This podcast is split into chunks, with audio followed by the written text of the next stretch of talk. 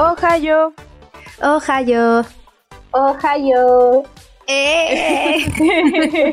Me he dado cuenta que cada vez que empiezo un programa siempre digo eh. Creo que voy a tener uno grabado ya por ahí lo meto ya. El clip, ¿no? El clip de eh, Ohio, y todo un banco de, de respuestas predeterminadas ya hechas. un programa más. Al fin. Hace mucho que no venía programa tras programa, ¿no? Como que habíamos descansado un poquito. Se había perdido la costumbre. Sí, pero ya la situación lo merita. No podemos dejar pasar esta oportunidad. ¿Por qué, Toña? ¿Por qué estamos aquí una vez más? Porque, bueno, para quienes hayan escuchado el programa anterior, porque sí, el programa anterior fue hace solo una semanita, hicimos la primera parte del spoiler time de Shingeki no Kyojin. Sí. en esta primera parte nos centramos en la adaptación anime. Sin embargo, también agregamos unos que otros datitos del manga, como para poder complementar bien la información. Pero, pero, pero, en esta segunda parte vamos a darle con todo al manga, porque ya, si la semana pasada nos quedamos en lo que vendría en esta cuarta temporada y la historia en adelante, cosa que ya se estrenó el primer capítulo hace una semana, bueno, prácticamente una semana, así que no sé qué esperan, busquen el primer capítulo, véanselo. Y hoy vamos a hablar sobre eso. Vamos primero a dar nuestras impresiones porque nosotras tres aquí súper hinchas y chanconas ya vimos el primer capítulo apenas salió y vamos a dar nuestras opiniones sobre este primer capítulo de la cuarta temporada, The Final Season. Y luego ya pasamos a lo que es el spoiler time del manga. Así que empezamos un paréntesis, un paréntesis. Toña, de verdad se me estaba olvidando hacer este comentario, pero me encanta toda la efusividad que le pones a cada, cada capítulo y sobre todo a este. Creo que la efusividad y, la emoción que Toña le, ha puesto de manera normal creo que se ha duplicado. ¿no? Y no es solamente porque estamos a vísperas de Navidad, sino porque Shingeki no Kyojin y pucha, Toña ha estado ahí ya mordiéndose la lengua para no soltar spoilers desde hace mucho, mucho tiempo. Nada, solamente eso. ¡Oh, Shirley! Amistad. No lo ves, pero estoy haciendo corazoncitos con mis dedos. Oh. pronto, pronto oh, las caras. Pero lo dije con amor. Todavía no estoy al día. ya bueno. Vamos a, lo que vinimos hoy. Pregunta directa. ¿Les gustó el primer capítulo? ¿Sí o no? Mm, no lo sé. es que no estoy convencida. Siento que pudo haber sido mejor. Mira, para empezar, el opening no. Vi dos veces el opening y no. O sea, de hecho que sí te muestran bastante la, destrucción y todo. Pero pues no. pero pues no. Con ese opening a mí me pasó algo ya, porque lo estaba viendo y dije, ¿qué? Espera, humo de colores que Dynamite. Jungkook, ¿eres tú? ¿Eres tú, mi amor? No. Yo creyendo que era Dynamite de BTS. El opening, en cuanto a la realización, estuvo bueno, pero justo es algo que ya los chicos habían escuchado el opening más temprano, antes de ver el capítulo. Y Jocelyn hizo un comentario que yo concuerdo mucho con ella. Esa canción está buena para ending, más no para opening. Yo esperaba escuchar una canción que me metiera como que toda esa emoción por dentro, o sea, como que me embargara y yo estuviera ahí saltando y, y pogueando en mi metro, mi metro cuadrado, así como lo fue, por ejemplo, con el último opening de la segunda parte de la tercera temporada. Ya, a ver, yo voy a ser un poco de abogada del diablo ya, porque cuando lo escuché por primera vez, me gustó la canción, pero así como le dije a las chicas, me pareció más un ending ya escuchándolo más, o sea, en la tarde, literalmente toda la tarde lo he escuchado mientras arreglaba mis notas, me gustó más por el hecho de que lo que te están contando, o sea, la serie en sí ya no es la misma Shingeki no Kyojin que estás viendo en las cuatro temporadas anteriores, o sea, estás viéndolo desde otro punto, desde otro enfoque, es prácticamente otro anime. Lo que no me gusta es que hayan muchos, los humos de colores, o sea, muchos fans muertos ya. No, mi caja no es tanto con la canción, sino más con la animación. Sí me gusta que todo sea gris y que parezca, no sé, los nazis ahí marchando. eso está chévere. Ajá. Pero no me gusta que haya tantos tiempos muertos en los que solo haya fondo gris y humos de colores. Es como que mm, no entiendo qué hace eso ahí. Me gusta la canción, sí, esperaba que sea un poco más tétrica con el antecedente que ya tenemos de esta banda, que por cierto es la banda favorita de Isayama, por eso está ahí. Como fue en el segundo, no, en el, en el ending de la segunda temporada, que justo fue lo que le mostré a Toña hace unos días. Oye, me dio miedo. sí, yo esperaba un poco más eso, porque si bien los openings de Shingeki no Kyojin es muerte y destrucción, pero es un poco más enfocado a la destrucción. Yo quería que este opening sea, sí, muerte y destrucción, pero un poco más enfocado a la muerte, porque es lo que yo creo que se siente más en esta temporada, o al menos en lo que va a venir. De ahí el ending, me gusta también el ending, me gusta ver a Falco en el ending y a los pajaritos, porque pues tú sabes que algunos vuelan y otros no. Pero ya hablaremos de eso en, algún momento durante este programa. Y, ah. Nada, me gusta. Perdón. me gustan las dos canciones como canciones, pero sí pudieron hacer un poco mejor el opening. Ahora, la animación. Opiniones sobre la animación de mapa. Mm. es que son estilos muy distintos. O sea, Wit ha hecho un gran, gran, gran trabajo durante tantos años. Y yo por el momento, en lo personal, cuando vi este primer capítulo, sentí que extrañé a Wit pero también por otra parte siento que Mapa tiene otro estilo, entonces no le puedo exigir a un estudio que ya tiene un estilo marcado que adopte el estilo de otro. Cosa que sí, por ejemplo, uno tiene su fuerte. Wit ha hecho animes con mucha acción, batallas con mucha sangre, con muchos enfrentamientos de por medio. Una referencia, por ejemplo, también es Vinland Saga, que es un anime que me recomendó Jocelyn, que es buenísimo. Acá un asterisco también como notita de que véanse Vinland Saga porque está bueno. Creo que Escuchaste el Shirley, de enero. ¿ah? como notita. ¿Verdad, no? comienza a silbar. y acá no pasa nada. Mira, continuando para no hacerle rocha a Shirley. No, no, yo sí le voy a quemar. Público, no ha escuchado nuestros primeros programas. En el literal primerísimo primer programa del podcast, Shirley dijo que iba a ver Vinland Saga. Ya, ese capítulo salió el 25 de enero y lo grabamos el 18 de enero. Y hoy estamos 6 de diciembre, al menos cuando estamos grabando. Esto va a salir una semana después pero hasta ahora seguimos esperando. Ya bueno, pueden continuar. Bueno, perdón. Vamos a continuar para ya no hacerle roche a Shirley. o sea, Wit tiene un estilo marcado y en, en, cuanto a animes con mucha acción de por medio hace muy buen trabajo, pero Mapa en cuanto a detalles, por ejemplo, en diseño de personaje, tiene un estilo totalmente distinto y es lo que se pule mucho más porque el rostro de los personajes se ven más guapos pero también hay que tener en cuenta de que han pasado muchos años desde los eventos de la segunda parte de la tercera temporada. Bueno, ahora los personajes están mucho más maduros, pero centrándonos nuevamente a lo que es la animación, siento que extrañé a Wit, pero con mapa no me siento tan mal.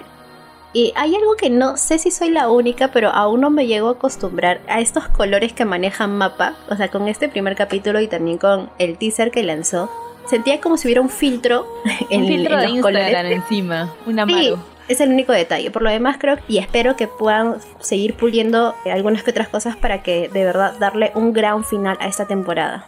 A ver, por mi lado, también coincido con Toña al decir de que Wit y Mapa tienen estilos totalmente distintos. De hecho, a mí esa paleta de colores medios tierra sí me gustó bastante. Me gustó mucho el diseño de personajes, en especial el de Reiner. La verdad, justo estuve en Twitter y estuve viendo una comparación del Reiner de, de Wit y el Reiner de Mapa y dije, oh, oh vaya, ah, mira tú, ¿qué, ¿qué tipo de comando puede ser este? Hola, guapo. y de hecho, sí han pasado ya como que sus años y por eso ya están más grandes y ya están más guapos. O sea, los años no le han caído por las puras a reinas. Y pues no solamente eso, sino también el diseño de personaje que tenía el, el, titán acorazado, pues me pareció genial justamente esa partecita de los titanes cayendo del, del avión, que es algo que quería ver, o sea, ya lo había visto en el tráiler, pero que me había gustado mucho, mucho verlo en ese momento y verlo ya animado exactamente tal cual como pasa en el manga, yo creo que sí le di un puntazo, sí, estuvo muy bien. Todos esos pequeños minutos finales me pareció genial. De hecho, todavía estoy con la lupa en la mano para ver en qué otras cosas más pueden hacer bien o en qué otras cosas tal vez puedan patinar, porque pues acá sus fieles servidores hemos venido hablando creo que desde los primeros capítulos de Shingeki no Kyojin y todas las flores que le hemos tirado a Wit no han sido en vano. Y pues nada, solamente eso. De hecho, eh, en algunas peleas y según comentarios que también he estado leyendo por ahí, es el abuso del CGI que ha hecho mapa en este capítulo, pero en lo personal bajo mi ojo no, no ha pasado como que algo muy exagerado, o sea, ha estado bien. Ahora, por otro lado, la voz de Gaby, el sello de Gaby, me pareció muy correcto darle como que una voz un poquito más madura a una chiquita de, de 11, 12 años. Me pareció súper, súper chévere porque pues para su edad hay algunas chicas que tienen la voz medio pituda y eso, y en cambio ella no, le dieron una voz un poco más madura, el personaje es tal cual como te lo pintan en el manga, igual Falco. Es más, a Falco me pareció muy, muy lindo también que lo hayan puesto así medio pavito con esa voz de, de. Pavito por, las alas. No, perdón, perdón. Todavía no se habla de eso. Y pues esa parte donde Gaby se estuvo quitando el, como que el trajecito y Falco se sonrojó un poquito, pues me pareció, me pareció un gran detalle, me pareció un gran detalle porque creo que esa parte se había obviado un poquito en el manga, pero pues ya te la sacaron a relucir en el anime y pues ya, bueno, más adelante ya se enterarán más o menos qué hay con eso. Imagino yo que así como nosotros cuando comenzamos a leer este arco, muchos se han de sentir como que medios perdidos de por qué está pasando esto si yo la había dejado bajo otra manera. No se preocupen, ya más adelante estaremos como que poniendo más el por qué están sucediendo estas cosas y en este orden, así que pues nada. Yo si tú, tú que eres la cabeza que había leído ya el manga mucho antes que nosotras. Mira, yo como amante de Wit estaba bastante segura de que iba a entrar a Twitter a destruir a Mapa y solita con mis mil seguidores que ni siquiera me leen pero no estuvo tan mal como pensaba. De hecho, sí me gustó. Sí noté el CGI, pero no se me hizo un CGI tan feo como, por ejemplo, el que usó Wit con el titán colosal. Ahora, me gustaría ver cómo es que anima el titán colosal también mapa para ya hacerle una comparativa un poco más justa. Pero o sea, sí se detectaba que era CGI, pero no molestaba tanto a los ojos. Igual lo del color y lo del filtro de Instagram también es un poco extraño, pero no me llega a molestar. Lo que sí me gustó es cómo armaron el capítulo. Yo tenía miedo de que fueran a adaptarlo a una manera diferente del manga, que trataran de, no sé, meterle el tema de la historia en cronológico y y contarte los capítulos del 130 en lugar de los del 90 que tocaban, solo por seguir un orden cronológico. Menos mal no, empezaron tal cual el tráiler y empezaron tal cual el manga y fueron respetando bastante el orden, excepto en la última escena, que estoy agradecida de que no haya respetado el orden y de hecho creo que esa escena no sale en el manga. No lo sé porque no leo, no lo leo hace tiempo, pero la, de Jin final de Jin sale en el manga.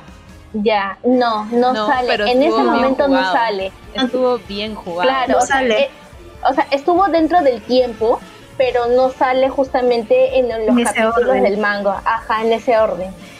Claro, porque o sea, lo vemos muchísimo después, pero ya tienes un capítulo en el que, al menos la gente que no leía el manga, la única cara conocida es la de Reiner y la de Sike. Entonces, ponerte eso al final fue como que, uh, uh, uh, pero ¿qué está pasando aquí? Aparte que sale todo guapetón. Aunque no sé si es que la Oye, sí, sí, sí, sí.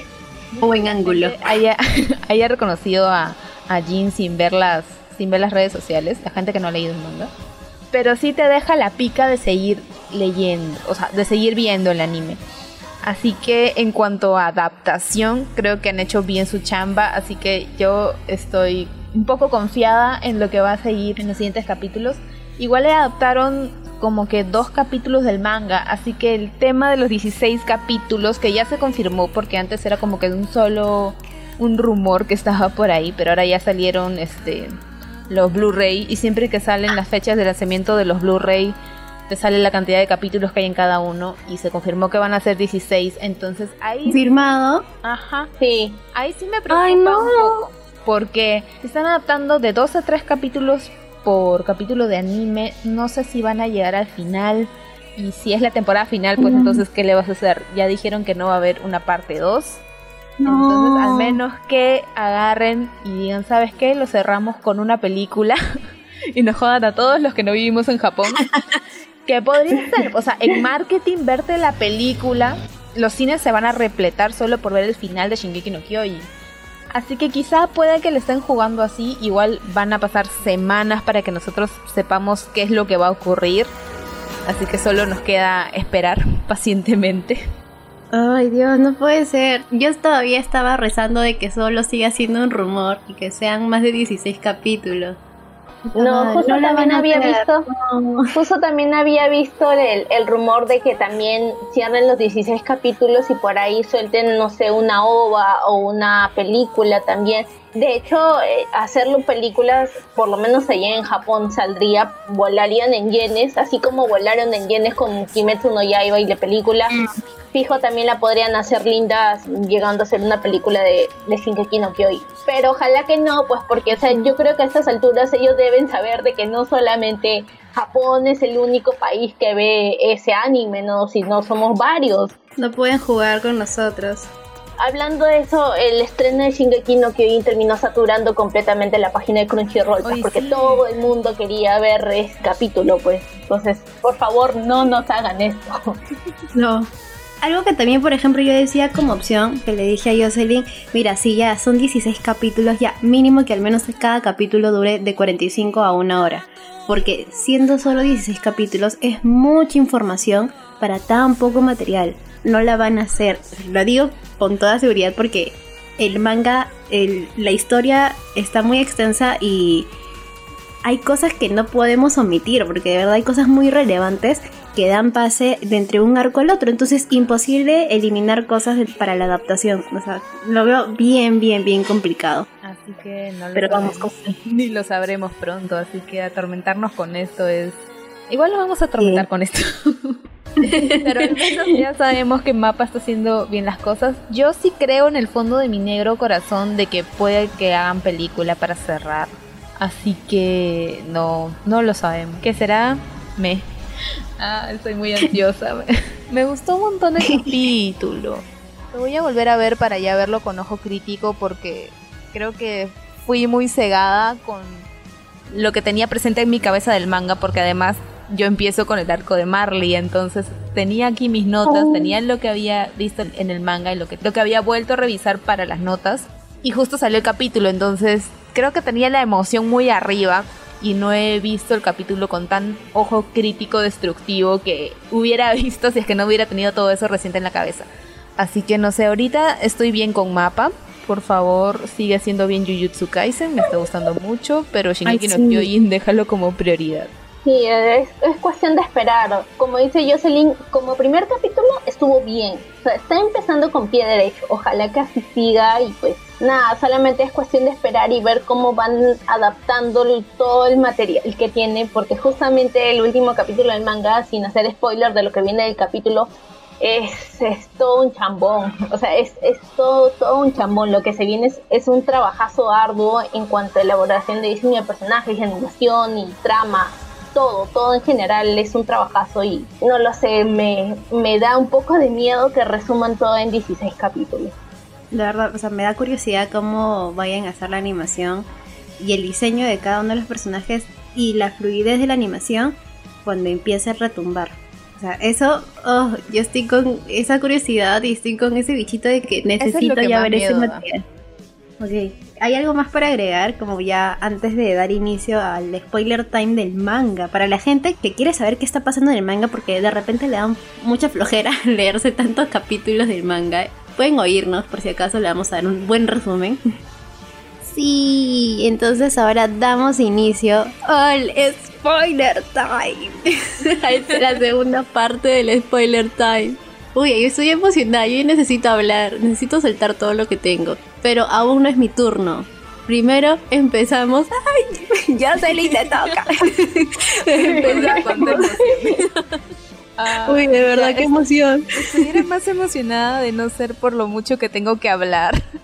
y a mí no me gusta hablar. Pero ya bueno. todo sea por Shingeki no Kyojin.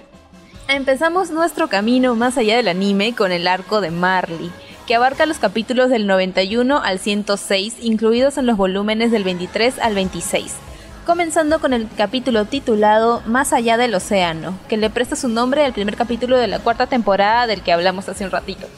Lo que me hace recordar que la confusión que quizás está sintiendo la gente que solo ve el anime y acaba de ver el estreno es la misma que sentí en el momento de leer este capítulo. La historia aquí empieza literalmente igual que el tráiler y el anime. Lo que no te dicen en ese entonces es que hubo un time skip de aprox unos 10 años cosa que en el tráiler puedes deducir porque también vemos a personajes que conocemos y obviamente por su apariencia sabes que hubo una brecha de tiempo, ¿ya? Pero en el manga no hay ningún cuadrito, ningún panel, ningún texto que te indique que ha pasado tanto tiempo.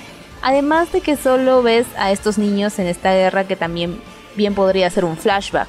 Y no es hasta páginas después que vemos a Reiner y te enteras que están buscando un nuevo heredero para el poder de su titán en medio de una guerra de Marley versus Eldia que lleva ya cuatro años. Y uno como lector está como que, ¿what? ¿Qué ha pasado? ¿De qué me perdí? Necesito respuestas una vez más en este maldito anime. Creo que en el manga el efecto fue un poco más fuerte, pero el anime no lo hizo tan mal. Creo que es más por un tema de que yo ya tengo la info en mi cabeza y obviamente la sorpresa no es la misma. Pero me gustó cómo lo manejaron. Tenía miedo de que cambien el orden un poco de él del manga porque hubiera cambiado un montón el impacto que tiene esta info que te están soltando. Pero fue, fue un buen comienzo en resumen. Volviendo a la historia, aquí conocemos a Gaby, Falco y los otros niños eldianos cuyos nombres no recuerdo ahorita, Gomen, quienes también están... Paréntesis y que son totalmente irrelevantes. Pero, quizá por eso no recordé los nombres. ya bueno. quienes están también en las trincheras en la guerra y aquí Gaby super destaca por su personalidad, su determinación y porque parece una Eren chiquita, básicamente. Que por cierto, al comienzo me caía Quaker la chivola, ¿ya? Pero qué buen desarrollo llega a tener, ya. Después lo hablaremos en los siguientes arcos, pero qué buen desarrollo de personaje le tocó. Aquí llega la escena del anime donde ella se usa de carnada para comenzar el ataque y aparece Galliard como el nuevo titán mandíbula.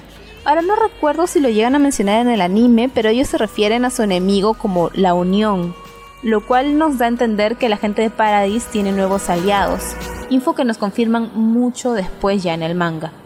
Cerrando el primer capítulo del anime tenemos la adaptación del capítulo 92, donde vemos ya la mecha de los cuatro titanes cambiantes de Marley y también vemos la horrible escena del Zeppeli de este globo inflable donde tiran a los eldianos como si fueran bombas humanas y los transforman en el aire en titanes gracias al poder de Seke. Seguimos con el tren de medianoche, capítulo 93 y lo que será el capítulo 2 del anime. Aquí vamos a tener bastantes explicaciones. Nos van a hacer un resumen de la batalla de Marley hasta entonces, dándonos a conocer que es un tema ya a nivel mundial, ya que Marley solo planea seguir expandiéndose. Pero aún con esas prioridades del ejército, sé que dejen claro que su prioridad debe ser recuperar la coordenada de las manos de Eren. Also se nos explica que las personas se transforman en titán al grito de Seke porque se les inyecta previamente el líquido espinal de él. Otra info que nos chismea Seke es sobre los Ackerman y por qué están tan OP. Y es que lo que sucede con ellos es que son un experimento entre titanes y humanos, una especie de híbrido que explica su brutal fuerza y velocidad. En este cap también vamos a ver por primera vez la cara de Galliard y la de Pieck, quien es la usuaria del titán carreta que venimos viendo desde la temporada 3. Avanzando al siguiente cap vemos a los chicos y Reiner volver a casa después de la guerra, lo cual nos da un vistazo más de cerca a cómo es la sociedad de Marley para con los eldianos, que son sus aliados entre comillas, y todo el lavado de cabeza que les han hecho. Acá vemos también el pasado de Reiner y su origen como mitad eldiano, mitad marleyano, Luego él quizás explica un poco el conflicto interno que tiene como soldado y guerrero. Y no sé si lo pongan en el anime, pero desde estos paneles tengo que decirles, ojo al cojo, porque uno de los heridos de guerra los anda mirando sospechosamente. ¿Por qué te ríes? ¿Por qué? Por favor, ¿y la seriedad del asunto dónde está? ¿Cuándo hemos sido ¿Cuándo? Qué buena rima. Esa rima viene con spoiler. ya. Ya, a ver. Ya. Pasando al capítulo 95, vemos la cercanía de Gaby y Reiner, por lo cual entendemos por qué Reiner le pide a Falco que salve a Gaby durante el regreso del tren. Reiner ve en ellos a quien él fue en un pasado y no quiere terminar como es que como ha terminado él, básicamente queriéndose morir porque Cucarachón si pudiera morirse lo haría. En especial Gaby, por eso quiere que Falco le gane el poder de titán acorazado a ella.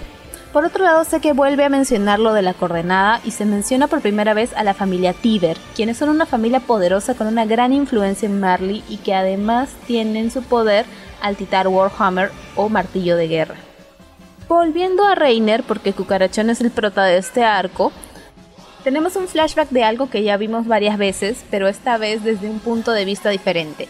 Aquí vemos cómo Annie, Bertotto y Reiner atacan por primera vez a la gente de los muros, básicamente el primer capítulo del anime, pero desde el punto de vista de Reiner, lo que es y va a ser esta primera parte de la temporada, ver las historias poniendo a los antagonistas como protagonistas y como uno no va a considerarse villano a sí mismo si es que piensa que tiene la razón en sus ideales.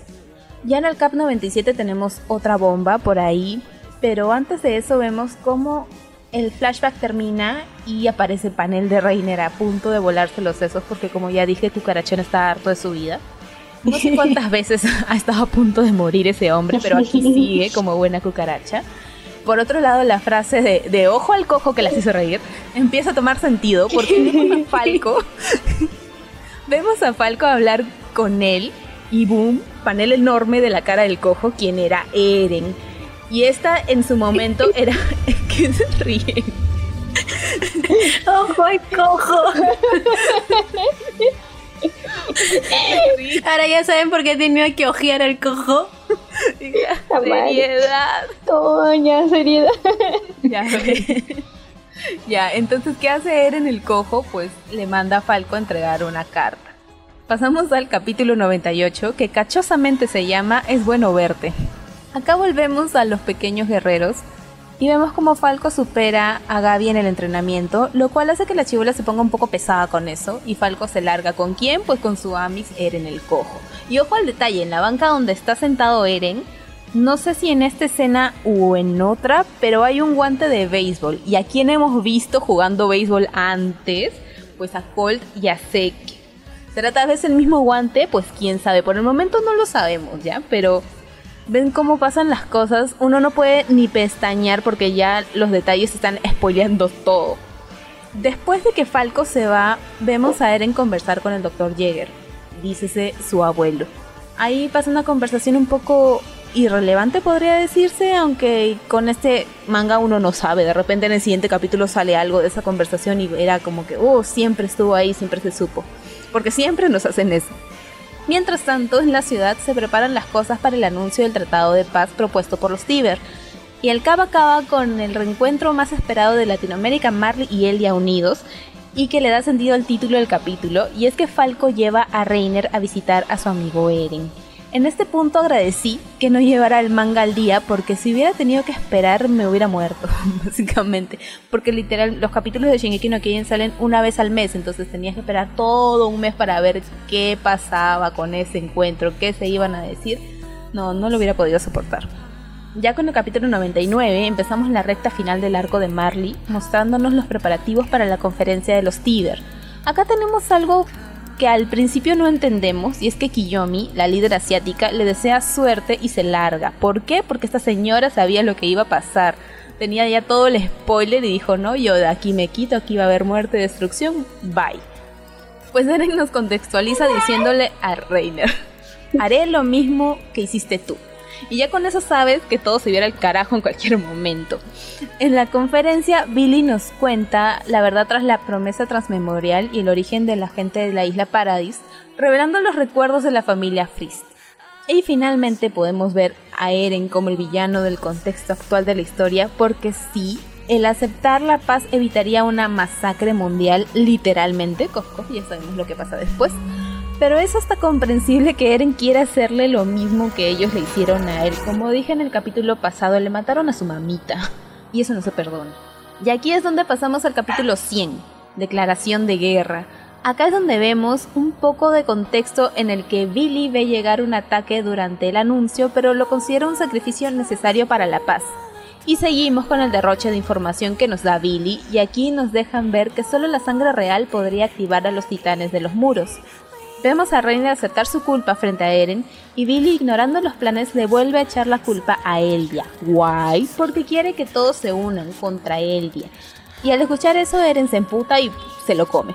Básicamente se convierte en titán, sale y se agarra a Billy y ya no, no hay Billy, no more Billy. Ya en el capítulo 101 tenemos varias escenas del tráiler por aquí.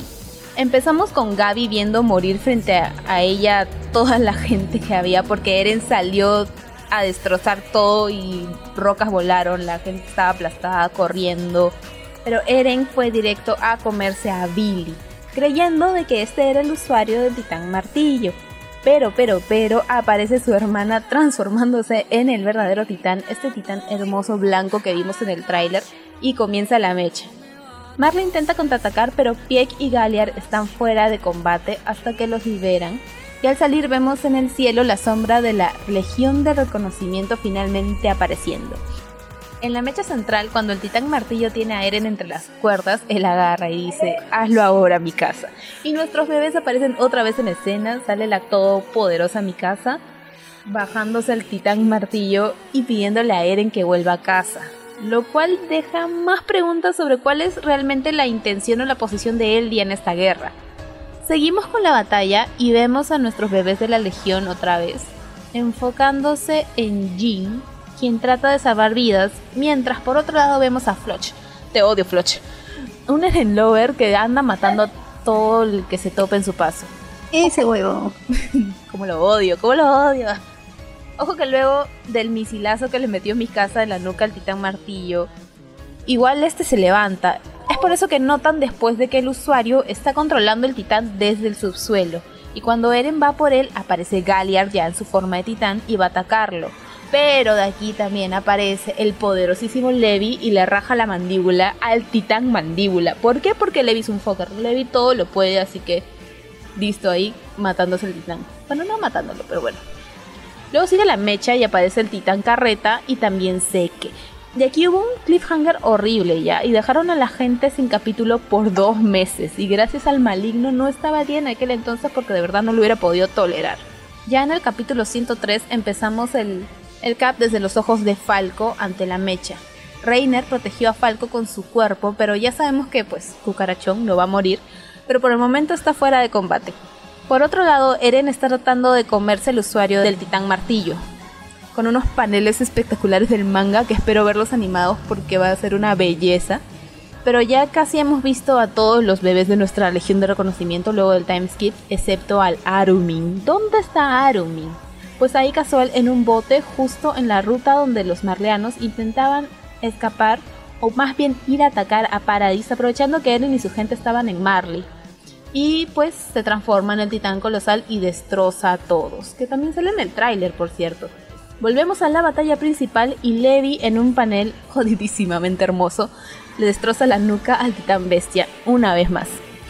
Comenzamos el Cap 104 con Armin viendo a sus pies la destrucción que deja su titán colosal en la ciudad, sintiendo así empatía por el Bertoto, ya que siente que está viendo lo mismo que él vio aquel horrible día en el que atacó el distrito de Trost.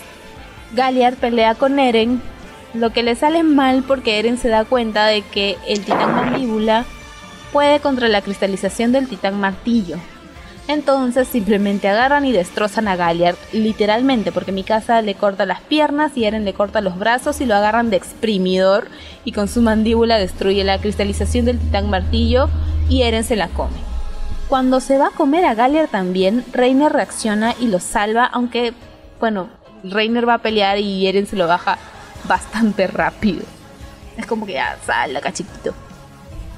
Y aquí vemos la llegada del Zeppeli para el escape de la Legión, ya que Eren no puede más, ya no sé cuántas veces se ha transformado en titán en solo un rato. Pero al menos pues ya tienen el premio de llevarse el poder del titán martillo. Llegamos al Cap 105, la bala del asesino, penúltimo en este arco donde vemos ya la retirada y la reacción de la Legión para con Eren, quien ahora está bajo arresto ya que todo lo que vimos como su actuación de cojo fue básicamente a espaldas de la Legión. Esto claro no sin recibir antes su buen patadón de Levi como, como ya es tradición. Acá vemos a Gaby y Falco corriendo tras el Zeppelin. La chivola está furiosa, ya está fuera de sí. Y se sube al Zeppelin y pasa lo peor. Que es que se, lleva de una, de hecho de un balazo a nuestra querida chica patata. La, o sea, es que la mata justo cuando ya está tirando. Pues. O sea, me pareció tan injusto, pero es que la muerte es así, es injusta. Ya cuando no menos lo esperan.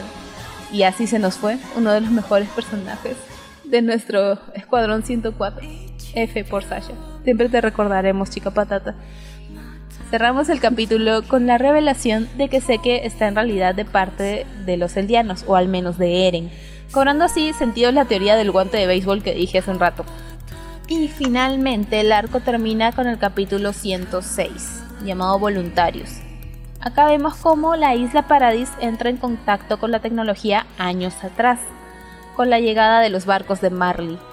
Estamos en el pasado donde Yelena se une a los eldianos en contra de Marley, y aquí hay un gran intercambio cultural.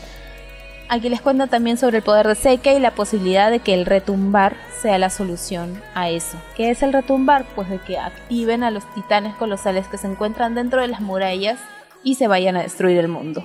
Empezamos a ver también la discordancia de las ideas de Eren contra las de Armin, quien busca dialogar para llegar a un tipo de acuerdo, pero que Eren de cierta forma está buscando librar su batalla por sí solo. Y así es como termina el gran arco de Marley. Yo espero de que sean al menos unos 10 capítulos del anime bien hechos. Probablemente sean 8 o probablemente menos, no lo sabemos, pero ya lo averiguaremos de aquí en unas semanas. Así que nada, fuera del cojo, ¿qué otras cosas tienen que comentar sobre este arco? Bueno, mira, al igual que tú cuando empecé a leer este arco, no sabía exactamente qué es lo que estaba leyendo. Es más, revisé la portada, dije, ¿esto es Shingeki no Kyojin? Dije, sí, es Shingeki no Kyojin, pero ¿quiénes son estas personas? No conozco a ese niño, no conozco a esa niña. ¿Qué ha pasado? ¿Dónde está Eren? ¿Dónde está mi casa? ¿Dónde, están todos? No, entiendo. Y estaba así capítulo tras capítulo. Es más, cuando salió el cojo, dije, cuando salió Eren, ni siquiera entendió por qué demonios estaba cojo y qué había pasado, porque estaba con el cabello largo, o sea, no entendía exactamente qué es lo que estaba sucediendo hasta cuando ya comenzaron a dar ciertas explicaciones hasta determinado punto porque de hecho todo el arco que ha comentado Jocelyn pues todavía sigue dejándote con incógnitas. Y es que creo que a partir de acá todo es un completo rompecabezas desarmado en su totalidad y pues lo que a ti te queda como lector es comenzar a encajar piecita por piecita hasta que tú veas cómo encaja todo y verlo todo en un plano general y decir, oh, mira cuánta muerte y destrucción hay, oye, mira, eso está pasando. De hecho, al principio Gaby me era muy indiferente hasta el punto en el cual mató a Sasha y dije, oye, no, esto es personal. ¿Cómo le vas a matar? O sea, es el personaje que creo que le da más carisma a todo el grupo y pues se lo bajó en una sin asco alguno y pues eso hizo de que me dé mucha, mucha cólera y su participación como personaje. Es más, hasta cierto punto yo pensé de que los chicos iban a optar por venganza en tirarla del Zeppelin, pero pues la agarraron, la apresaron y no hubiera estado ahí, le había tirado. Sí. sí, la verdad que sí, la verdad que sí. Pero nada, solamente hasta esa parte. No puedo decir más porque si no ya me estaría explayando para los otros arcos. Así que pues hasta el punto donde, donde vamos aún uno se queda con incógnitas, preguntas y todo. Sí, o sea, al igual que ustedes, yo también me sentía como que un poco confundida porque habíamos dejado hasta cierta parte de la historia en cierta línea cronológica. Entonces, cuando te muestran este capítulo del manga, es como que, mmm, espera, acá hubo un salto en el tiempo. ¿Qué ha pasado en este salto? ¿Qué ha sucedido como para que llegue a este punto todos estos acontecimientos? Y es como que te generan esas dudas, pero tú sabes, porque es Shingeki, que en algún momento te van a dar la información como para poder saldar cuentas, pues, ¿no? Y con respecto al personaje de Gaby, también como que me daba un poquito de cólera porque dije, no, ¿sabes qué? Esta niña está mal. Le han lavado el cerebro, eh, esto ya es parte de la educación que tiene desde su nacimiento. Entonces como que en parte le justificaba y en parte no cuando mató a Sasha. O sea, esto ya no se lo puede perdonar. En ese momento yo dije, no sabes qué niña, te ya muérete. Pero hasta ese momento del manga, porque sí, más adelante pues hay muchas cosas que van a suceder con Gaby y ya no, menos mal Shirley no estuvo para tirarla del globo, porque si no, no hubiera sucedido tantas cosas, pero mm, de ahí en lo particular, también como que me confundió un poco cuando están en la nave y pues veo a Eren y a Seke juntos, pues, o sea, es como que, uh, espera, ¿qué? Nani, wait, no, esto es muy extraño. ¿Qué ha pasado como para que llegue a suceder esto?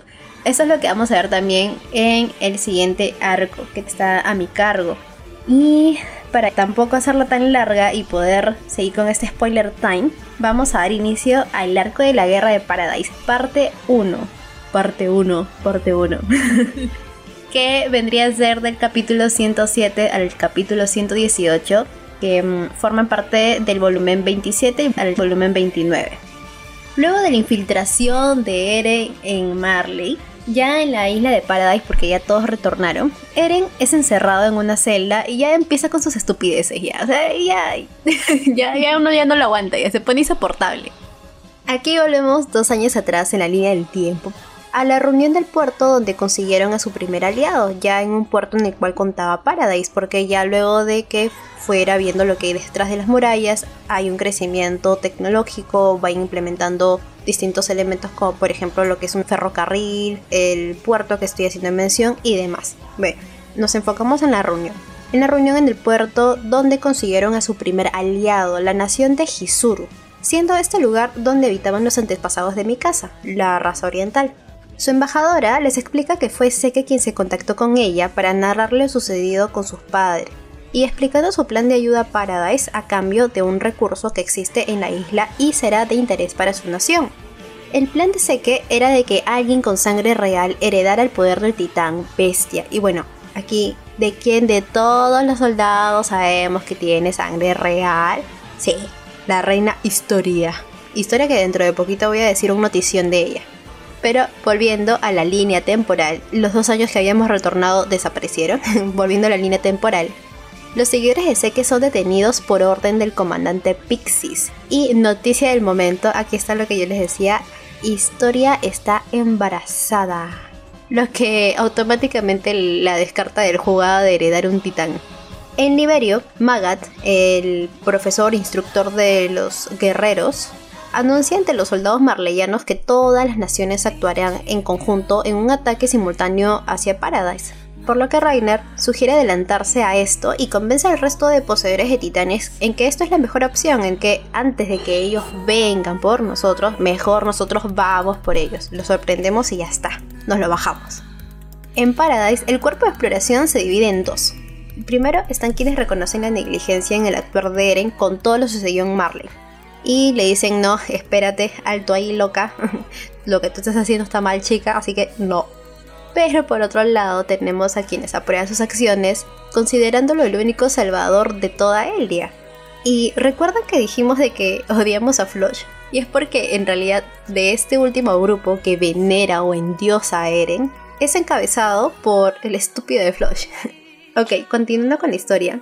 Para quienes se preguntaron qué pasó con Gaby y con Falcon, porque hasta el momento no lo he mencionado. Bueno, pues Gaby mató a un guardia, logrando escapar y ahora se albergan con una familia en el campo ocultando su identidad. Detalle importante de esto es que por coincidencia de la vida o casualidad, esta familia es la de Sasha. Justo dentro de toda la gente que podía encontrarse en Paradise, se encuentra con la familia de Sasha. Volviendo a lo que parece anunciar una guerra civil, porque ya están los dos bandos muy remarcados entre los que apoyan a Eren y entre quienes no, nos dan una atmósfera de que pueda ocurrir una guerra civil, porque los ciudadanos eldianos muestran su rechazo a los soldados por retener a Eren en una celda a quien consideran su héroe. Este rechazo es avivado con el homicidio de Sakli a manos de la facción a favor de Eren, Por otro lado, vemos a Seke junto a Levi dentro del bosque en un punto en el cual incluso para nosotros es desconocido, solamente sabemos que está en un bosque donde retienen a Seke separado de Eren. Seke le explica a Levi la verdad tras lo acontecido en Ragako. ¿Qué aldea es Ragako? Pues si no lo recuerdan, es el pueblo de Koni y pues ya sabemos qué sucedió con sus habitantes. Para hacer aquí poco más de, de detalle, en realidad en toda esta aldea fue esparcida un gas que contenía el líquido encefalorraquídeo de Seque, por lo que ocurrirá lo mismo que vimos en el arco de Marley. Todos se volvieron titanes con el grito de Seque. Volviendo aquí a la ciudad, en Paradise, luego de la división, de la fragmentación del cuerpo de exploración, de quienes apoyaban a Eren y quienes no, Muchos otros soldados le siguieron a esto, y el ejército perdió muchos de sus miembros, por lo que Pixis trata de llegar a un acuerdo con los seguidores de Seke, quienes deseaban saber el paradero de este, porque no lo mencioné, pero hasta este momento todos tratan de evitar de que Seke y Eren se unan o se junten. ¿Por qué? Porque todos tienen en mente de que Seke tiene un plan secreto que no es apoyar a él, y en realidad de que todo esto que nos está demostrando es una farsa y es por ello que Pixis en realidad mandó a arrestar a todos los seguidores de Seki como precaución. Parte importante para mencionar es la cena en el restaurante donde cocinaba Nicolo. ¿Quién es Nicolo? ¿Por qué no había hecho mención de Nicolo? Pues anteriormente en realidad Nicolo no tenía mucha relevancia, pero para este hecho sí va a ser relevante. Nicolo en realidad es un soldado, bueno, ex soldado marleyano, que al llegar a Paradise es retenido por los eldianos, por toda la legión. Y dentro de todo este grupo pues dijeron ya, a ver, ¿quién va a hacer cada cosa? Ya tú, tú cocina. Empezó a cocinar para todos en la legión y como ya sabemos, en la legión hay una que tiene buen diente y ahí está mi, mi hermana amiga mujer, que para ella es doble puntazo el que Nicolo tenga buena sazón. Así que Nicolo pues se quedó anonadado al ver que Sasha se moría por su comida y que lo disfrutaba con tanta alegría. Así después de su muerte, esto fue un golpe muy fuerte para Nicolo. Ahora sí, sabiendo de cómo juega este personaje en la historia, volvemos a la sinopsis. La escena se está desarrollando en el restaurante donde cocinaba Nicolo. Y esto no es solo importante porque allí hayan cenado diversos militares, sino también por la asistencia de la familia de Sasha, que acudió gracias a la invitación de Nicolo. Pero aquí la importancia no solamente está en la familia de Sasha en sí, sino también por dos personajes en particular. Porque como ya lo había mencionado, Gaby y Falcon fueron integrados a esta familia. Gaby, sabiendo que Nicolo es un ex soldado marleyano, le pide ayuda para retornar a Marley.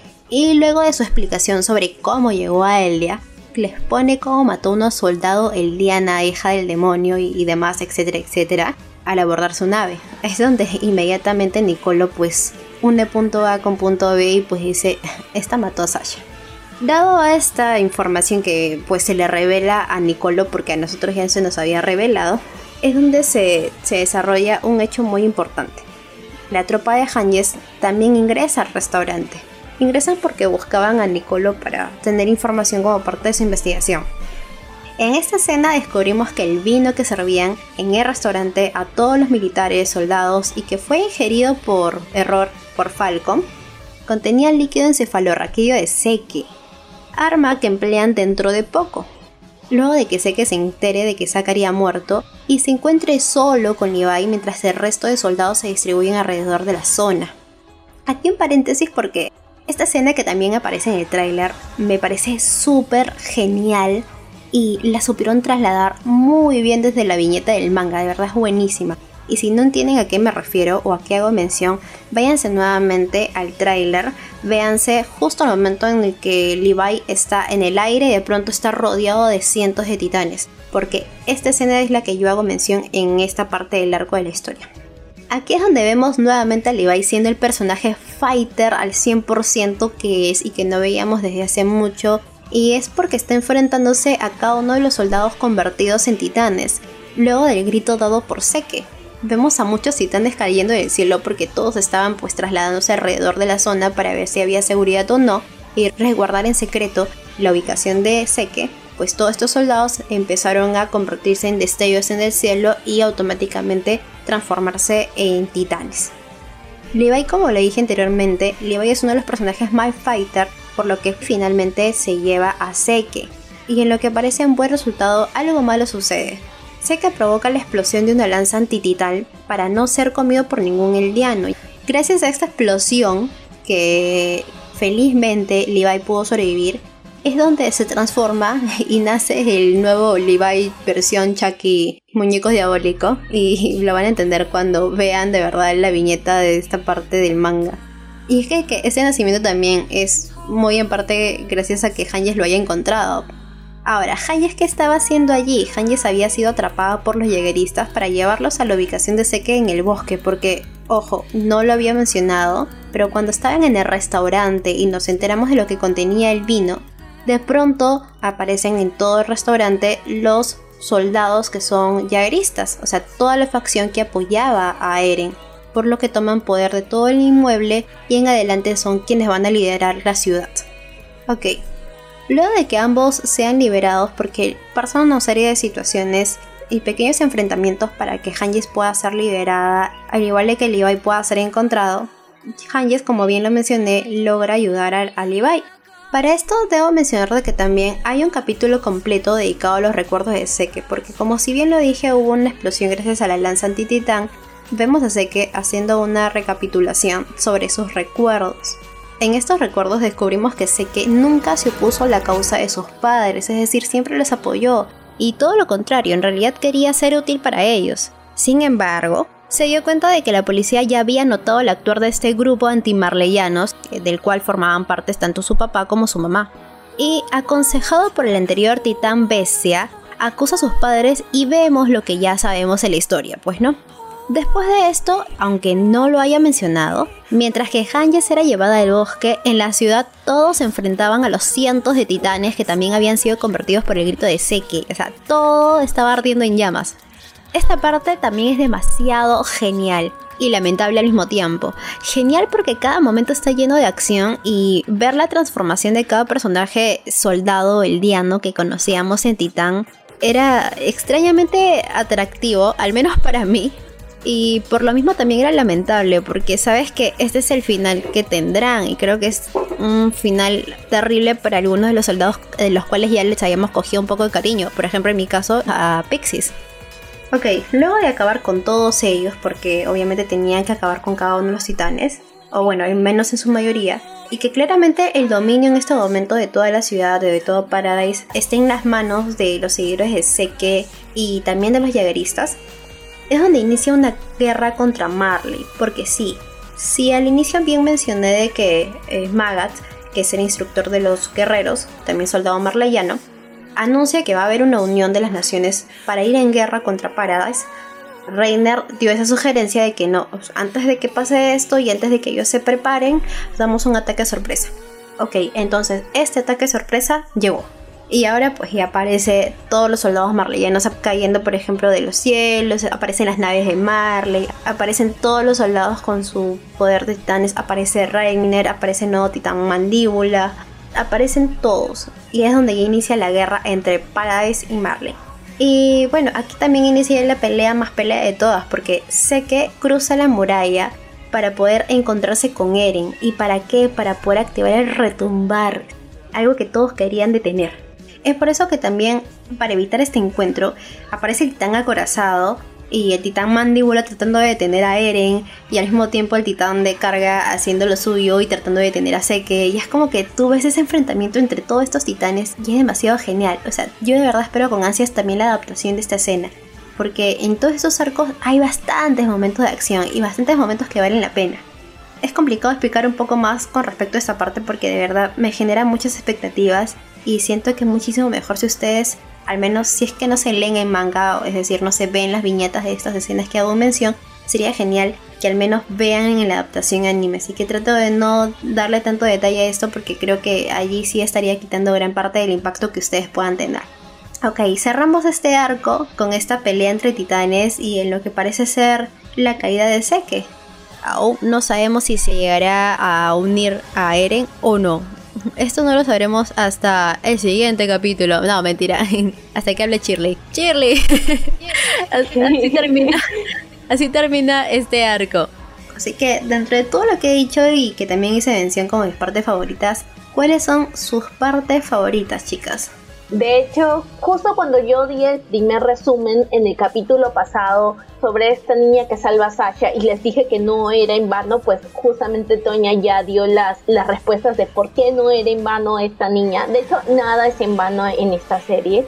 Y pues todo este giro inesperado que surge dentro de esta familia y Gaby por el hecho de, de que Kaya quería tener una venganza porque al momento de que Kaya se enteró de que Gaby había sido, Gaby o Mía, que es como el nombre que le habían puesto, se enteró que ella fue la que mató a su hermana, hermana entre comillas, porque no, no era realmente su hermana de sangre, pues la quiso matar, o sea, se fue con todo para tener que meterlo su chavetazo, pero pues al final le metieron como que, oye, guarda tu compostura, ¿no? Igualita a Nicole, o sea, ya estaban en un punto en el cual yo dije, ya ahorita van a se van a bajar a Gaby, se la van a bajar. Y creo que desde este punto Gaby como que ya tiene un pequeño cambio en sí en cuanto se desarrolle personaje, porque ya entre lo que viene después ya no las ves tan alzada, tan déspota, tan cegada, por así decirlo, diciendo que los elianos son, son cualquier cosa, son diablos, son demonios y que pues los marleyanos son la raza top, top, top. Entonces vas viendo cómo va cambiando su mentalidad. En cuanto a Falco también no es tan notable el cambio que tiene porque de hecho Falco era como que un poquito más imparcial, ¿no? Así que bueno, yo creo que es, esta ha sido la parte en la que más me gustó, la que sentí un poquito más de tensión. Y de verdad esperaba bastante eso porque esperaba un poco más de justicia por ese lado y pues sí llegó, tarde pero llegó, así que bueno, eso me ha gustado bastante en este arco. Es que creo que Gaby tiene su punto de inflexión en este arco porque finalmente ve algo más allá de la versión que siempre le han estado diciendo. Ella siempre ha tenido muy presente todo lo que ella como el Diana aliada de los marleyanos le han inculcado desde pequeñita y toda esa determinación de querer ser una guerrera y poder como que limpiar su raza y todo. Y ya estás literalmente en el otro lado, viendo cómo son las cosas en realidad desde otra perspectiva. Creo que a eso le abre bastante la mente, más con la familia a quien le toca vincularse. Y ahí es donde empieza el desarrollo del personaje de ella. Y de Falco también un poco. Es que Falco, yo creo que ese chivolo va a ser bastante importante para el final. Algo va a pasar por ahí, creo que ya lo, veremos en un rato que Chirra y empiece a hablar sobre la segunda parte del, arco de, de Paradise. de ahí, ah, claro, este, la, la pelea eterna de, de Seke y, y de Levi. Algo que no recuerdo si, si mencionaste, pero aquí también es cuando Eren agarra y le dice a mi casa que la odia.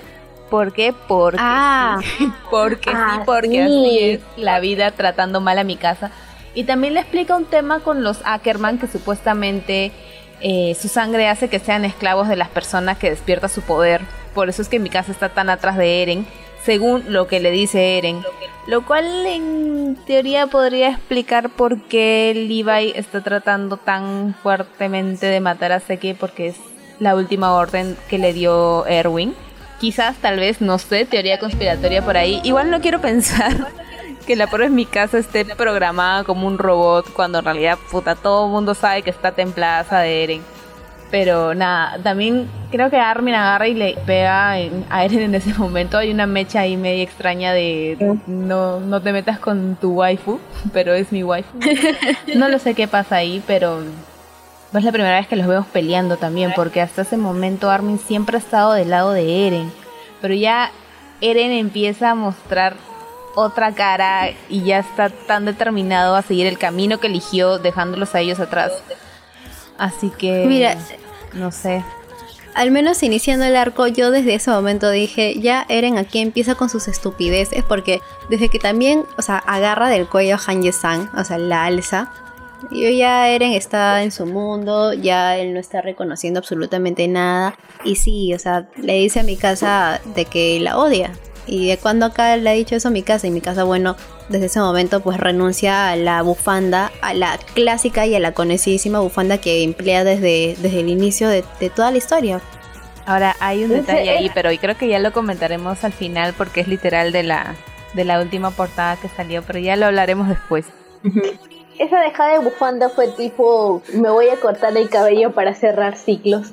Así, así más o menos lo sentí. Sí, sí, sí. Pero bueno, ya. Sigamos entonces con lo que nos ha dejado el manga hasta el último capítulo que ha sido el 135 que se publicó hace poco. Que viene a ser la guerra de Paradis parte 2, que incluye la parte ya del famoso retumbar, del cual hemos venido comentando desde capítulos anteriores, antes de hablar literalmente de Shingeki no Kyojin, cosa que creo que ni Toño ni yo entendíamos cuando Yoshi nos decía necesito ver bien animado el retumbar. Y yo decía, ¿qué, cosa es eso? ¿Qué cosa es eso? No, no lo entendía. Yo entendía porque tenía miedo de ese retumbar. Y pues ahora yo lo entiendo. Se me han abierto totalmente los ojos a un nuevo parámetro visual y es como que, oh, sí, yo también necesito ver animado eso. Pero bueno, siguiendo con la invasión de Paradis, desde el capítulo 119, tenemos la gran mecha entre el titán mandíbula, el titán acorazado y el titán de ataque en plan de juntarse con un seque totalmente acabado. Bueno, no totalmente acabado, parcialmente acabado. Quien a pesar de estar todo chancado, aún tiene esa habilidad de gritar y convertir en titán a todo aquel que ha tomado el vino con el líquido encefalorraquillo que ya comentó Toña en su resumen. Antes de que llegue este llamado, tenemos la entrada de Falco y Coito este último rogándole a Seke que los espere para que una vez lejos de Paradis pueda dar el grito y esto no termina afectando a su hermano menor, porque recordemos de que Falco ya cuenta con el poder del titán mandíbula. Lamentablemente, a pesar de que Seke entendió el sentimiento de hermanos por parte de ellos dos, terminó dando el grito, liberando así Falco su titán y que por default termina matando a Cole. De se terminó convirtiendo también a los demás soldados que tomaron el vino. Esto incluía la transformación del general Pixis.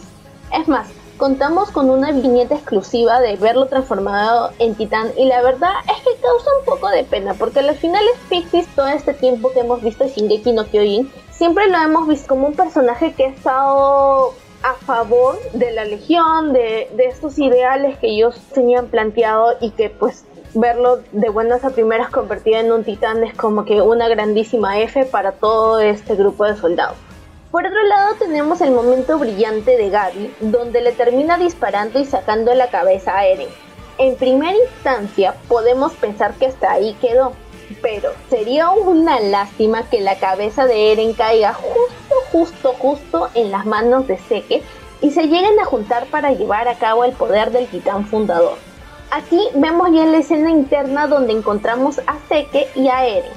Aquí Seke piensa que su deseo de mandar la eutanasia podría funcionar y para que Eren pueda entender esto, le hace regresar a sus recuerdos de la infancia desde el punto de vista de Grisha Jagger, su padre. Hasta cierto punto todo se ve normal, hasta en el momento en el cual vemos indicios que Grisha puede sentir la presencia de estos dos hermanos. Esto se llega a ser un poco más fuerte cuando llegan al recuerdo del encuentro con la familia real para obtener el poder del titán fundador. Como en aquel entonces Grisha tenía el poder del titán de ataque, Eren nos revela que los antecesores tienen el poder de ver el futuro, y esto no es caso omiso con Grisha, ya que luego de, de, presión por parte del futuro, llega a matar a toda la familia, incluyendo los niños que no quería matar. Así es, lo que vimos en un momento como un acto egoísta por parte de él no fue más que un acto inducido por el mismo Eren. Así que desde aquí comenzamos ya a darnos cuenta de las intenciones destructivas de él y de quién ha sido el enemigo desde el principio. Y eso que esto es solamente uno de los tantos giros inesperados que vamos a encontrar en todo este arco. Un dato importante que estaba pasando por alto era la participación de Ymir en este espacio donde se encontraban los hermanos, Así que después del abrazo entre Grisha y Seke, porque dentro de todos estos recuerdos, como les comenté que Grisha ya podía ver al futuro poseedor del poder del titán, llegó a ver a Seke y como que hubo un momento bien feeling entre estos dos. Sin contar de que Seke pensó de que Grisha nunca lo quiso, de que lo abandonó y todo, y pues en este pequeño momento Grisha le dijo que siempre la había pensado, que nunca le había dejado de querer y pues eso fue un golpe muy duro al corazón de Seke. Grisha le pidió a Seke que lo pueda salvar para todo lo que estaba viviendo porque él sabía ya del plan maligno de Eren. Lamentablemente no, no lo pudo concretar. Además de ello tenemos una pequeña historia. Esto nos va a remontar a los orígenes donde había un rey que emitió un juicio a la persona encargada de perder a un ser. Yo sé que es un estúpido, pero es muy importante para lo próximo que sigue. Todo el pueblo le echa la culpa a la pequeña Ymir, y luego de ser lastimada, arrancada de los ojos, llega a obtener el poder del titán fundador y mata a todos los que estaban alrededor y lejos de ser libre, esa se convierte en la esposa y esclava del rey, con quien llega a tener tres hijas. Y años después, luego de un ataque sorpresa por parte de un súbdito del rey, ella se sacrifica y lejos de que el rey pueda tener como que un, pequeño índice de compasión o amor por su esposa, pues él simplemente le dice levántate porque eres mi esclava. Pero pues Ymir no se levanta, se muere y más allá de darle una muerte justa, le ponen el cuerpo a sus hijas para que sus hijas se puedan comer su carne. Y así esta historia se ha ido repitiendo de generación tras generación. Entonces, esta historia es sumamente importante ya que al momento de regresar al presente, Eren le dice a Ymir que decida soltar ese pasado, y sin importar las súplicas de Seke, ella termina accediendo, y Eren obtiene el poder del titán fundador, logrando llevar a cabo lo que ya se viene voceando, el retumbar. Antes de continuar con la historia del presente, regresamos años atrás, casi a la altura del capítulo 91, donde muchos de nosotros no entendíamos cómo Eren cambió de la noche a la mañana. Bueno, en esta parte nos explican qué es lo que pasó luego de que la Legión conociera el mar y el mundo que había tras la muralla. Ellos usando sastres y corbatas van a Marley. De hecho, este tipo de cosas les resulta novedoso como por ejemplo las calles, los autos, los helados, etc. En todo este tramo tenemos algunas escenas un tanto curiosas, empezando por una escena entre comillas romántica entre Eren y Mikasa donde ella se queda cortas de palabras para poder responderle a Eren cuando él le pregunta qué es lo que él significa para ella. Solamente se sostuvo a decirle que era su familia. Y pues tenemos unas viñetas de una mi casa sonrojada y súper chica, o sea, ya queda totalmente de lado el tema de soldados, el tema de la legión, etc. O sea, solamente eran ellos dos. No le puedo decir nada más porque pues luego llegaron otras personas, o bueno, los chicos, y pues ahí se acabó el momento. Por otro lado, en viñetas previas nos encontramos con un niño que le termina robando la cartera a Sasha, pero ellos, más allá de llevarlos como si fuera un ladrón, le terminan perdonando. Este se va sin saber que horas más tarde se reencontraría junto con la gente de su pueblo para tener un momento grato donde terminaron borrachos todos, pero como nada puede estar bien acá, y mucho menos Eren, este decide irse y abandonar a toda su gente en plan de encuentro con Seke y pues aquí vienen los hechos que ya hemos estado leyendo desde ese, desde ese capítulo 91. Entonces acá todo va cobrando sentido. Ya regresando a la actualidad, Eren habla a todos a través del titán fundador y les comenta que su plan va a ser destruir a toda la humanidad para no tener que revivir el mismo ciclo una y otra vez. Destruir a todos sin importar si es que son marrillanos o parisinos. Así que aquí sucede otro giro inesperado donde se aplica la famosa frase de el enemigo de mi enemigo es mi amigo. Así que ambos bandos que pretendían pelear desde un inicio unen fuerzas para poder intentar derrotar el retumbar. Así que comienzan a juntarse, empezando por buscar a Gaby y a Falco, que por cierto, este último había sido capturado por Connie luego del impacto de fusión entre Seke y Eren. Este se lo lleva a su pueblo para que su mamá se lo coma y pueda retomar su forma humana. Para su suerte fue fácil porque Falco no recordaba nada y sentía que él era una buena persona. Antes de llegar a este desenlace de este pequeño hecho que acabo de comentar, tenemos la aparición de un personaje que estuvo en pausa durante cuatro años. Y me refiero a nada más y nada menos que a Annie, quien estuvo despierta escuchando las cosas que Armin y Hitch una compañera slash personaje secundario que estaba junto con Armin en el lugar donde Annie estaba siendo monitoreada. Fue justo Hitch la que se encontró con Annie apenas el cristal que la cogía se había roto. Regresando a Connie y a Falco, antes de que suceda esta matanza a la cual Falco ya se había percatado, llegan Gaby y Armin al rescate. Al principio Connie estaba todo necio y si no hubiera sido por el intento de sacrificio de Armin, él no, se hubiese dado cuenta del grave error que estaba a punto de cometer. Así que pues Connie dejó a su mamá ahí convertida en titán y luego los cuatro se van. en esta retirada se encuentran con Annie integrándola a su grupo y dejando atrás a Hit, cosa de la cual por fin confirma mi frase de que es un personaje totalmente secundario porque pues ya no vemos a más Hit, se queda ahí. Yo creo que ahora nos preguntamos, ¿y Levi? Pues tranquilos, él sigue vivo, chancado pero vivo. Y lo encontramos en este arco junto a Hanji, ya luego de unos capítulos por fin vemos a todos juntos trabajando con el objetivo de acabar con el retumbar. Y esto también incluye al titán blindado, a Magat, a Reiner y los demás personajes fundamentales y que sobre todo siguen vivos. Para poder avanzar necesitan el barco volador de los Azumavitos, quienes por desgracia estaban de rehenes en manos de los jagueristas. Felizmente la nueva legión llega a hacerse cargo. Aquí tanto Connie como Armin se terminan mechando con ex compañeros que si bien los terminan matando a cabeza de coco le terminan metiendo un galletazo y termina totalmente noqueado.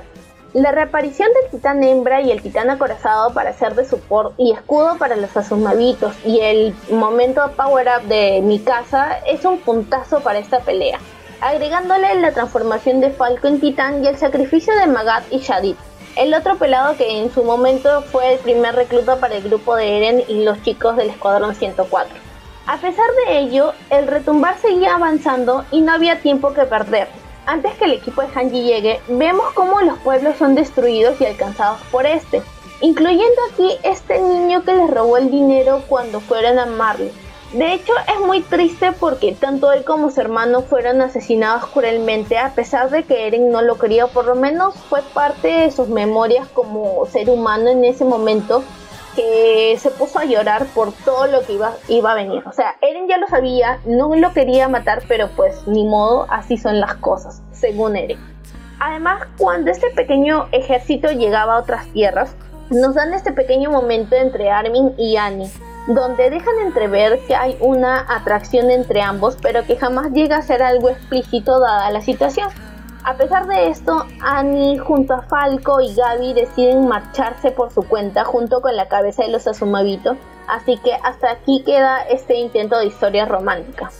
Hablando de historia, en este arco también tendremos unas cuantas viñetas enfocadas a ella hablando con Eren y otras más adelante donde ya por fin la veremos dar a luz pero en este punto de la trama lo dejaremos para después o por lo menos hasta que a Isayama se le ocurra darnos más detalles. Ya volviendo una vez más al grupo de Hanji, una vez que deciden separarse los grupos, los demás ya están por abordar el avión, pero como nada puede salir bien en esta bendita serie, tenemos la reaparición del maldito de Floyd, quien intenta frustrar el vuelo disparando contra la nave. Mi casa, al igual que muchos de nosotros, hartos de este pata, le mete un chavetazo y por fin podemos decir que Flocha se murió. Aplausos protocolares para mi casa en este momento. Yeah. Finally. Sí.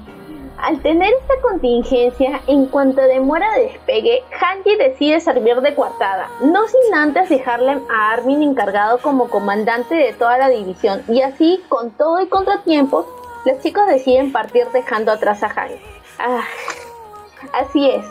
Aquí se nos va un gran personaje y se va de la mejor manera, ya que la vemos combatir hasta el final y una vez muerta vemos cómo se reencuentra con Erwin y los demás soldados caídos quienes le dicen que les cuente todo lo que ha pasado.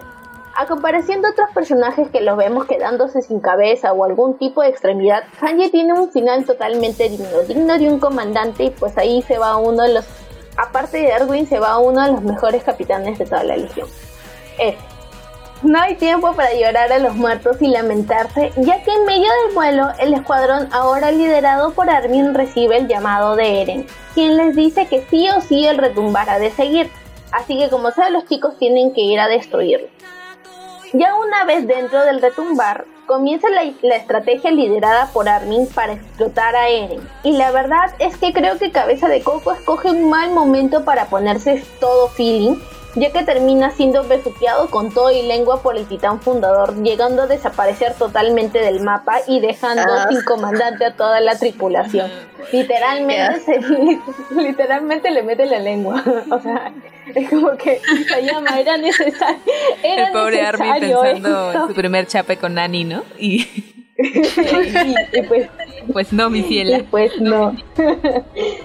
bueno, No contento con esto, la tripulación es emboscada por una horda de titanes y no son cualquier grupo de titanes. Estos son los nueve titanes de tiempos pasados.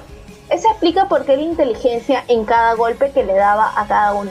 Aquí yo creo que Hanji hubiera tenido un orgasmo visual al ver toda la variedad de titanes que habían, ya que podíamos ver uno con forma de alce, humanoides, hasta parecía que la mole de los cuatro fantásticos se había colado. Oye, sí. Sí, sí o no. Igual. Sí, sí, sí, ahí en el fondo yo lo vi. Confirmo. los memes, puta, había un montón de memes con eso. En fin, en un ataque desesperado, Pick se va sola a estallarle la cabeza a Eren, alegando que para ella él nunca fue su amigo y que por lo tanto no tenía mucho que pensar. Así que se va con todo y ya en el último momento termina siendo atravesada por la lanza del titán Martín. Y sí, todo está mal, pero no es el único ataque, ya que Reiner termina siendo atacado por un Galliard transformado en Titan Mandíbula. Por otro lado tenemos a un Levi siendo atacado y haciendo el pasito de la coja. Algo que recalcar es que sin querer él termina siendo el capitán de todo el grupo. Ah. Ya sin esperanza. No, ya, no se puede decir cojo en este, en este programa. En este episodio. Lo siento. Ya sin esperanza alguna, deciden salir del retumbar, no sin antes recibir la visita de un Bertoto llorando y siendo convertido en titán colosal, lo que nos indica que estos poseedores están probablemente siendo invocados sin su consentimiento. Y eso no es lo peor de todo, ya que luego de su aparición como titán, este captura a Reiner llegándole a arrancar la cabeza.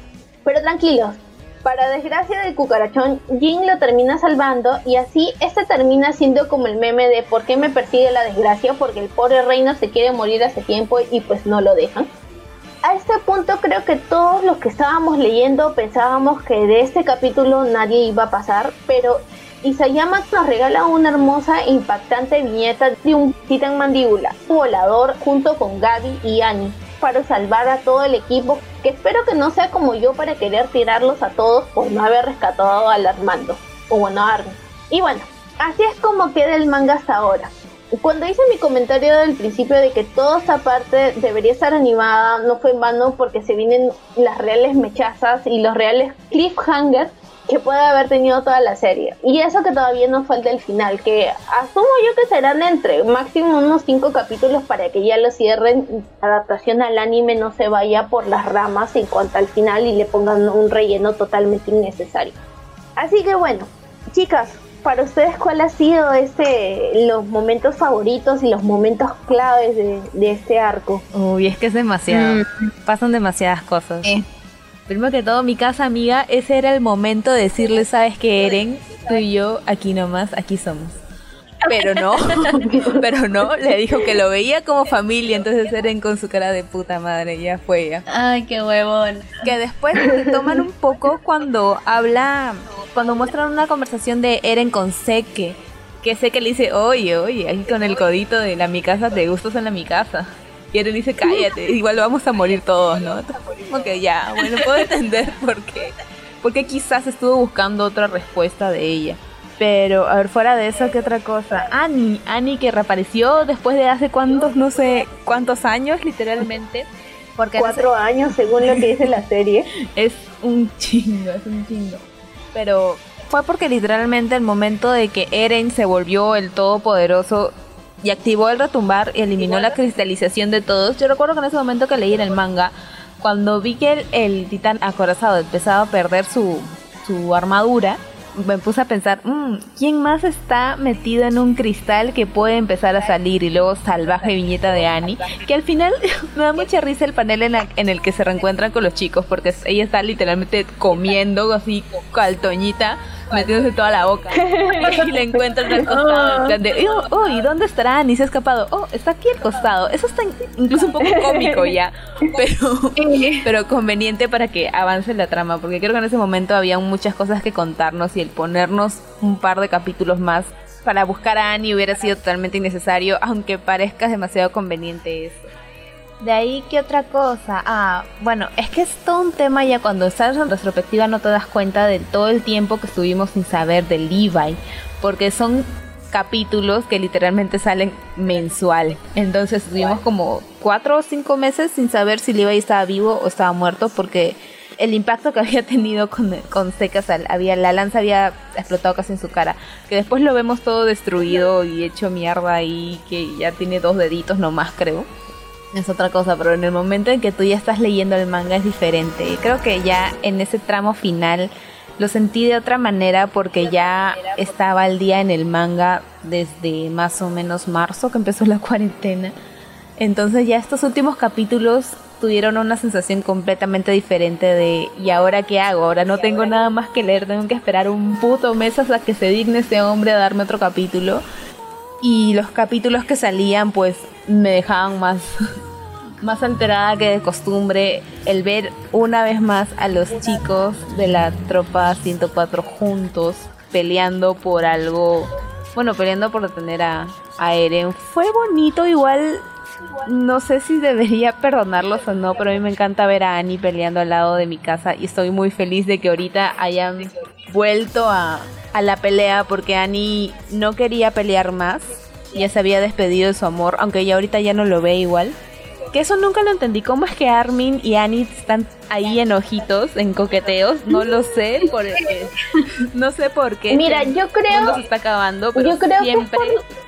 No, no lo digas, no. Pero siempre hay espacio para el amor, el amor heterosexual El amor entre titanes que se transforman. Pero nada, ahí creo que no tengo más, más apuntes sobre el último capítulo. Todavía estoy tratando de procesar todo lo que pasó y todas esas viñetas horribles. Estoy tratando de procesar lo que le pasó a Armin que duró un día, creo, ni un día, horas como el, como el nuevo capitán de la legión y pues ya no está. ¿Verdad? Y ahora no sé, Sí, pues. no sé dónde está mi pobre cabeza de coco. Alguien por favor va- vaya a recogerlo porque se largaron sin él. A la Piek también la dejaron ahí, que fue la única cabrona que fue ahí directamente a ahí a bajarse a Eren, pero la dejaron ahí tirada, así que ahorita no no sé qué más pasa. No sé si es que se me está escapando algo, ya lo recordaré en algún momento. Yo también tengo bastantes momentos que sí me gustaron un montón en estos arcos. Primero, cuando estamos haciendo esta recapitulación en los recuerdos de Grisha, donde está Seke y está Eren, viendo cada una de estas escenas a lo largo de los años. Y es como que, espera, mm, ahora entiendo por qué le dice a Grisha, hazlo por Eren, hazlo por mi casa y hazlo por Armin.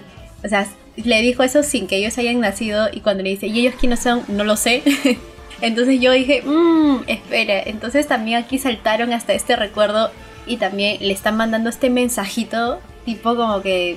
La Como si indirecta. fuese la voz de interior, ¿no? De que hazlo por Eren, hazlo por mi casa y hazlo por Armin. ¿Quiénes son? Yo lo sé, pero hazlo por ellos. Ahí algo está así. usando la, como- usando la Richard Swing desde ya Eren. Ya dije, "Mm, ya, aquí ya está cobrando sentido. Ese fue un momento. Luego también en este recorrido de los recuerdos es como que sé que dice, seguramente contigo también Grisha ha sido un mal padre. Ya, vamos a ver su nacimiento. Ay, mijito, vamos a jugar, mijito. Vamos a ver tu infancia. Vas a ver si va a ser lo mismo que hizo conmigo. Ya, hijito, ya, voy a de viaje. Ya cuando vuelva de trabajo ya jugamos juntos. Ya, vamos al siguiente. Es como que por eso que se queda esperando porque pues con Eren sí fue un buen padre, ¿no? Esa parte me dio risa y a la vez también me dio ternura porque sé que se dio cuenta de que Grisha ya no era el mismo padre como lo que fue con él, o sea, había corregido sus errores. Grisha le llega a decir a Seke de que siempre pensó en él y que lo ama. Y Seke se da cuenta de la sinceridad en sus palabras y hay un abrazo entre ambos. O sea, esa parte me pareció demasiado hermosa. De verdad me, me llegó al corazón. Luego, otro momento favorito es, por ejemplo, cuando hay este encuentro entre, entre Magat y entre Kate Shadis. O sea, son los dos profesores quienes instruyeron a los soldados, pues no, por ejemplo, Magat a los futuros guerreros y Shadis a- posteriormente seguían en el futuro a la gente de la legión. Entonces ves el encuentro entre ambos profesores, entre ambos instructores, que dieron también su vida al momento de hacer explotar una nave. Este momento me pareció también como que muy genial. Ellos no saben el rol que han jugado en la vida de todos los personajes que estamos viendo ahí. Eso me pareció muy genial. Otro momento que también me gustó bastante, bueno, me gustó y no, y es, es la muerte de, de Hanges. Porque de verdad me dolió un montón. cuando yo la estaba leyendo, lloré, lloré, lloré, lloré mucho. Y no es porque simplemente le haya cogido cariño al personaje, porque sí le cogí cariño, sino porque siento que se está perdiendo una gran fuerza dentro de todo el cuerpo de exploración. Yo sé que Erwin ha tenido un gran rol, pero yo siento que Hanges ha podido cumplir las expectativas y ha podido cubrir todo el espacio que se estaba dejando Erwin. Y Hanges tenía esta personalidad que te caía tan bien. Era loca, era curiosa, era líder, era creo que un buen representante femenino en la historia. Todas las mujeres que están aquí, por ejemplo, Annie, Mikasa, Hanges, todos son tan fighters, tienen este poder interior. Y en el caso de Hanges, cuando dio su vida en estas piñetas cuando está saltando en los cielos y, se baja no a un titán, ni a dos titanes, ni a tres titanes, se baja como que a cuatro o cinco titanes, ella solita. Y no son titanes los tradicionales, sino son los titanes que estaban en las murallas. ¿Te imaginas un solo soldado, o sea, Hanji sola bajándose a cinco titanes, solita, con solamente las cuchillas que tenía a su alcance y con su, su equipo tridimensional que lo único que podía utilizarlo era enganchándose en los mismos titanes? Era alucinante. Yo de verdad espero con muchas ansias la adaptación de esas escenas porque espero que de verdad lo hagan muy bien. Si no, voy a odiar con el alma mapa, de verdad los voy a odiar con todo corazón si es que no me dan una buena adaptación de esas escenas, porque de verdad lo vale. Hanges lo vale y después de su partida lloré más cuando aparece en este, entre comillas, cielo y se encuentra con Erwin y se reencuentra con todos sus, sus soldados todo el equipo, todos quienes han estado en el cuerpo de exploración y todos quienes también ayudaron y apoyaron al cuerpo de exploración. Aparecen hasta los soldados que eran del, del escuadrón de Levi, aparece hasta el soldado al que tiraron su caballo y al primero que se encontró con el titán bestia. O sea, estaban todos ellos ahí. Erwin le da la bienvenida y Hanges le dice, Erwin, hice todo lo que pude. Y Erwin le responde de que sí, no te preocupes, yo lo sé, vamos para que nos los cuentes. En el momento que le dice eso y Hanges lo acompaña, yo inmediatamente recordé cuando Hanges pasó toda la noche contándole su historia y sus hipótesis y teorías que tenía sobre titanes a Eren. Y es porque Hanges se emociona tanto con esto, o sea, ama tanto lo que hace. Yo me imagino ese momento a Hanges súper emocionada, súper feliz y eso me hace extrañarla mucho más. Ay, Hanges de verdad me dolió un montón. Lágrimas. ¿Sabes que Le tengo bastante miedo a ese momento Estoy esperando ver qué va a hacer Mapa porque, a ver, el CGI en los titanes no está tan mal. Me gusta el CGI del, del titán de Galliard y el de Reiner, pero no le quedó tan bien en el titán bestia. Entonces tengo miedo de cómo van a ser los titanes colosales porque Wit no lo hizo bien. El titán colosal de la, segunda parte de la tercera temporada era una chafa, o sea, no, no quiero ni recordarlo. Cuando lo hacían en 2D, sí era más bueno, es que tampoco salía completo, pero se veía mucho mejor, pero también era una chambaza. Así que en ese momento, o al menos en todo el retumbar, va a haber cientos y cientos de titanes colosales. Entonces no sé cómo es que eso se va a llegar a ver ya en movimiento. Eso es lo que me da miedo. Y la escena de Hanji es básicamente ella yendo hacia estos titanes colosales. Entonces tengo miedo. Tengo miedo de cómo va a quedar porque esa escena es demasiado épica como para que la arruinen. Por favor, no. Pucha, ¿qué será? O sea, es, cuestión de simplemente ver cómo van desarrollando los otros capítulos. Es que no solamente es la muerte de Hanji, es todo el retumbar. O sea, el retumbar de por sí tiene que enfocarse en hacerlo excelente simplemente por ser una última temporada, eso no, es todo, no es, es el retumbar, es justamente toda esta parte, es cómo se transforma Eren también, porque eso es algo que tampoco no hemos mencionado, cómo toda esa nueva forma que adquiere Eren es una bestialidad, entonces tener que animar eso eh, es un chambón, es un chambón y de verdad si lo hacen muy bien se van a consagrar como un, un estudio muy muy top pero eso solamente va a depender de ellos y, de sus animadores y de cuánto tiempo más los tengan encerrados y no puedan ver a su familia. Díganle no a la explotación laboral. Díganle no a la explotación laboral. literalmente pero lo que está pasando. Sí, o sea, de hecho que no está bien, pero pues ni modo. O sea, creo que como espectador esperamos un buen trabajo. Lo estamos viendo en el manga, lo estamos leyendo y pues se merece una buena adaptación, simplemente eso, para que ya nos quitemos esa comparativa entre Wit y Mapa, ¿no? O sea, para que simplemente digamos, ok, Wit lo hizo bien, pero Mapa también lo hizo bien en su estilo. Entonces necesitamos afirmar esa frase, no decir a final de temporada, oye, Wit lo pudo haber hecho mejor, porque pues no es el punto, ¿no? Así que nada, esperar. Y así se acabó este largo programa, creo, o hay algo más que agregar. Mira, yo me he quedado con un montón de cosas en el tintero, pero ahorita empezar a recordar, creo que nos vamos a tirar otra hora aquí y pues, pues no, Toñita nos va a matar. Es que de verdad es demasiada información, es mucha información todo lo que se nos viene. Y cuando dijeron que lo van a resumir en 16 capítulos, es como que... Oh. Es en serio, 16 capítulos. O sea, ni siquiera nosotros hemos podido resumirlo para este spoiler time. Yo sigo firme en mi teoría conspirativa de que puede que lo terminen con películas. Pucha, y hasta que llegue aquí. no va a llegar nunca, ¿no?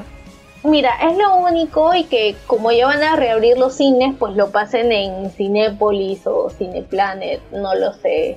Porque, mira, si vas a monetizar este tipo de cosas que sabes que va a vender, de hecho que si nosotros salimos afectados, pero pues no lo sé, uno nunca sabe. Si es que hay películas, haremos sorteo, pues. Suena la floricienta diciendo, pero no vino, nunca no llegó. Como la película de Kimetsu no Yaiba que seguimos esperando. Porque está vendiendo. o la de Given.